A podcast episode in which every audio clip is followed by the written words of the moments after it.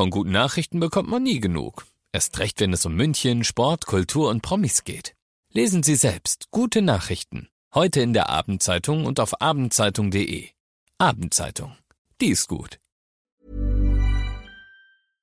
95.5 Charivari, das München Briefing, Münchens erster Nachrichtenpodcast. Mit Christoph Kreis, der dir zusammen mit den Charivari-Reportern jeden Tag in diesem Podcast erzählt, was in und um München heute Wichtiges passiert ist. Sein Job wäre es eigentlich gewesen, für ihre Sicherheit zu sorgen. Stattdessen hat ein Security-Mitarbeiter an der Hochschule München eine 22-jährige Studentin vergewaltigt. Charivari München-Reporter Olli Luxemburger, wie konnte das passieren? Ja, nun, die Polizei berichtet heute, dass die junge Frau schon am Donnerstagabend in der Bibliothek der Hochschule in der Lotstraße beim Lernen ist. Um dabei nicht abgelenkt zu werden, hat sie sich in eines der separaten Studienzimmer zurückgezogen, die es dort gibt. Und da stehen auch Couchen drin und auf eine dieser Couchen und auf eine dieser Couchen hat sie sich hingelegt, ist dann eingeschlafen, weil sie müde vom Lernen war.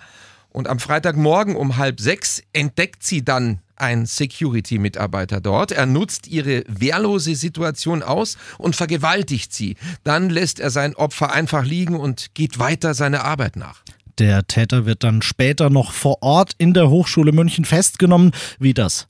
Nach dem schlimmen Vorfall vertraut sich die 22-Jährige dann einem Freund an. Zum Glück muss man sagen, denn der wählt dann für sie den Notruf und so kann die Polizei den Security-Mann nur kurz nach der Tat noch vor Ort schnappen. Inzwischen hat ein Richter Haftbefehl gegen den 25-Jährigen erlassen und der sitzt jetzt in U-Haft. Danke, Olli. Es ist übrigens nicht mal das erste Mal, dass der Mann in U-Haft sitzt und noch nicht mal das erste Mal wegen eines Sexualdelikts.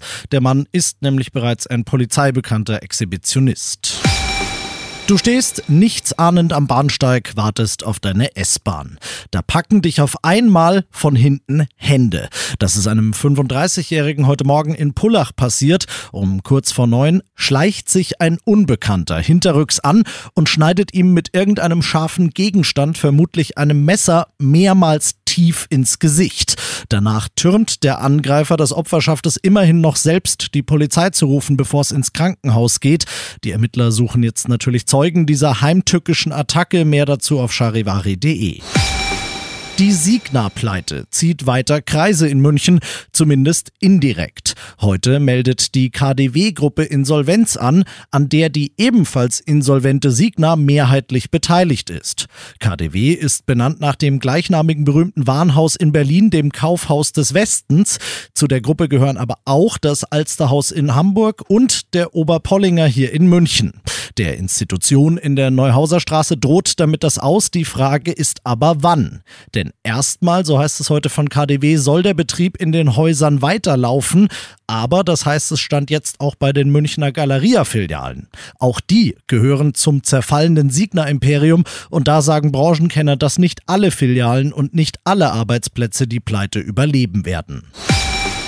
Die CSU im Münchner Stadtrat hat in den letzten Tagen und Wochen immer wieder gefordert, wir müssen die Münchner Verwaltung entschlanken. Wir müssen denen ein bisschen von ihrer Arbeit auch abnehmen. Jetzt allerdings heute fordert sie selber eine Evaluation und zwar eine ziemlich aufwendige da, wo es bislang keine gegeben hat. Sie wollen nämlich, Charivari-Reporter Alex Eisenreich, alle Münchner Busspuren auf den Prüfstand stellen. Warum das? Genau so ist es. Das Mobilitätsreferat soll überprüfen, welche Busspuren in München dazu geführt haben, dass die Busse pünktlicher geworden sind und welche Busspuren vielleicht sogar Stauprobleme auf den anderen Spuren dann auch verursachen. Da geht es zum Beispiel um die Landshuter Allee, die Einsteinstraße oder die Putzbrunner Straße und die Erkenntnisse, die dann bei dieser Überprüfung gewonnen werden, sollen dann für künftige Verkehrsplanung genutzt werden. Das heißt, wo machen solche speziellen Busspuren in der Stadt wirklich Sinn und wo eben nicht? Danke, Alex. Eine Antwort der Verwaltung, ob sie das machen werden oder wollen, die steht noch aus. Wenn es dazu kommt, dann sollen die Ergebnisse Ergebnisse dem Stadtrat vorgelegt werden.